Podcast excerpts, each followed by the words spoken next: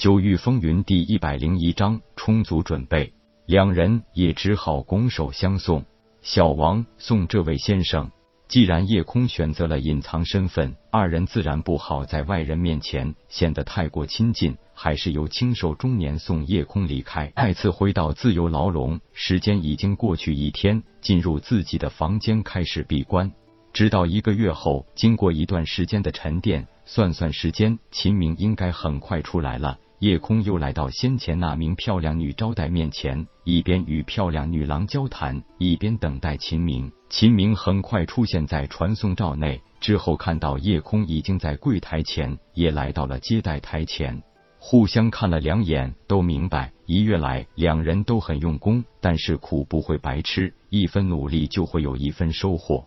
交还了名牌，夜空对美女招待笑道：“接下来我们需要到高级点的房间里去了。”给我们开两间高级房，每人也是三十天吧。说着，把刚从朱孝优那里弄到的顶级金卡递过来。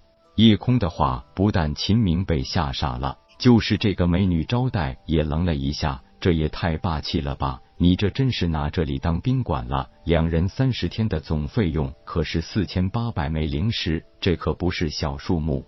不过，作为这里的招待，什么世面没见过？他只是没见过如此少年有这么大的手笔。因为这里基本全是没有宗门背景、没有家族势力的散修，但是就没听说过有豪门之外能得到金鼎商会的顶级金卡的散修。皇城之内，十五六岁的少年能一下子拿出万八千灵石的不在少数，甚至能一下拿出十几万灵石的也是大有人在。但那些毕竟都是有背景后台的世家子弟或皇族贵胄。美女招待对叶空的评价就是皇城外大势力的小阔佬。公两名牌看也不看一眼，直接又丢给秦明一枚，并笑道：“闭关一月，我们应该先出去散散心，美美的饱餐一顿，然后再回来继续做黑牢。”秦明也表示赞成。闭关一个月。肠子都饿成一条线了，老大心疼兄弟。美女招待笑道：“你们也不用走远，外边广场上好吃的好玩的多得是，运气好还能淘换点宝贝呢。”武道世界的武者们并不是不食人间烟火的神仙，就算到了金丹境，可以很长时间不吃不喝，甚至不眠不休，但也是需要吃喝拉撒睡的。听了美女招待的话，秦明笑道：“夜空。”咱们就听这位姐姐的，就在广场上疯半天，然后回来继续坐牢。看着夜空消失的人影，女招待脸上的惊异之色还没有完全退却，让她太吃惊了。没想到夜空一个月前那次出去一趟，手里竟然真的就有了金鼎商会的顶级金卡。皇城内有头脸的人都知道。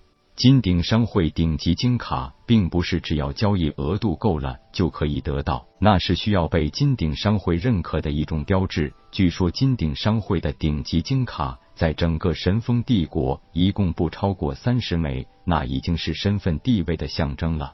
不知道这个夜空究竟是什么人，竟然有如此背景。这一次，夜空等人悠闲的逛一逛这个西城区城中广场，才发现，果然如那位美女招待所言，吃的玩的应有尽有，就连厕所都是移动式的。不过费用实在让人咂舌，用一次厕所需要一枚灵石。夜空苦笑道：“这里人还真是会赚钱啊。”秦明笑道：“这是人家有头脑，你可以不吃不喝，但是总不能不拉不撒吧？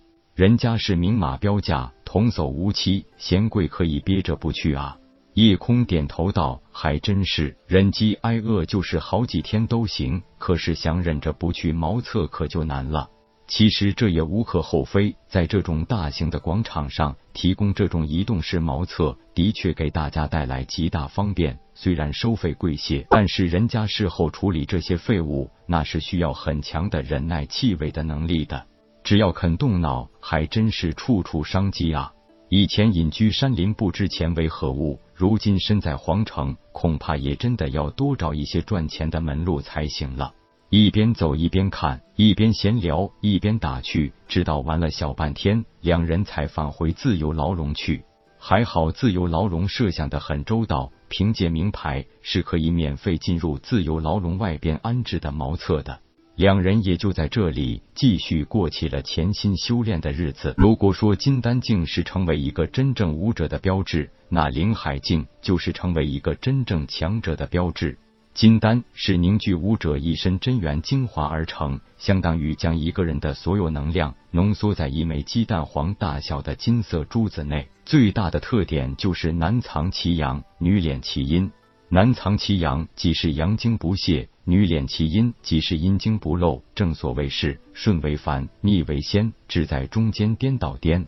男子阳精顺行感女则运，逆行炼气则仙；女子阴经顺行感男则运，逆行炼气则仙。灵海一境，看似反其道而行之，实则不然，乃是化有形而真无形，不为退转，反为精进。